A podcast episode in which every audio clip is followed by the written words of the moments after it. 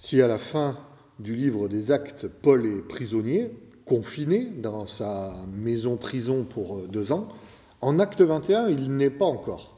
Paul est encore à Césarée, et Agadus, un prophète de l'Éternel, d'après acte 11, 28, vient le voir pour lui transmettre un message qu'il a reçu de la part du Saint-Esprit.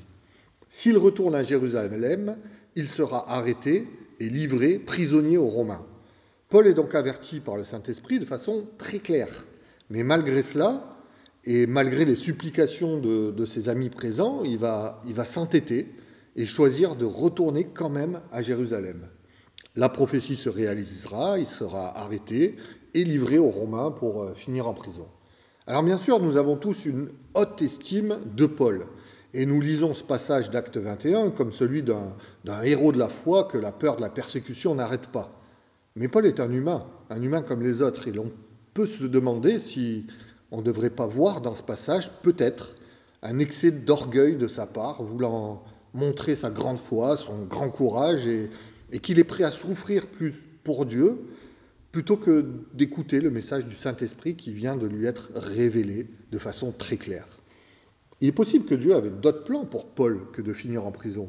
Peut-être avait-il prévu d'autres territoires à évangéliser, d'autres églises à ouvrir, d'autres voyages chez d'autres païens, l'Espagne peut-être, où il n'ira jamais finalement, malgré son envie.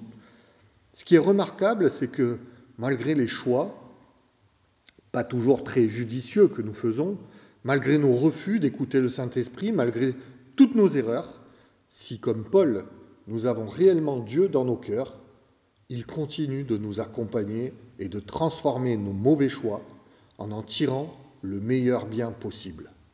Malgré ce choix de Paul, qui va le mettre dans une situation euh, plus que délicate, Dieu va faire concourir toutes choses afin qu'il puisse écrire ces épîtres si importantes qu'il a écrites au cours de sa captivité Dieu va faire concourir toutes choses afin que, comme nous le lisons à la fin des actes, durant son confinement, il recevait tous ceux qui venaient le voir, prêcher le royaume de Dieu, enseigner ce qui concerne le Seigneur Jésus en toute assurance et sans empêchement. Alors même dans vos erreurs, dans vos mauvais choix, ne lâchez jamais, jamais la main de Dieu. Bonne journée à tous.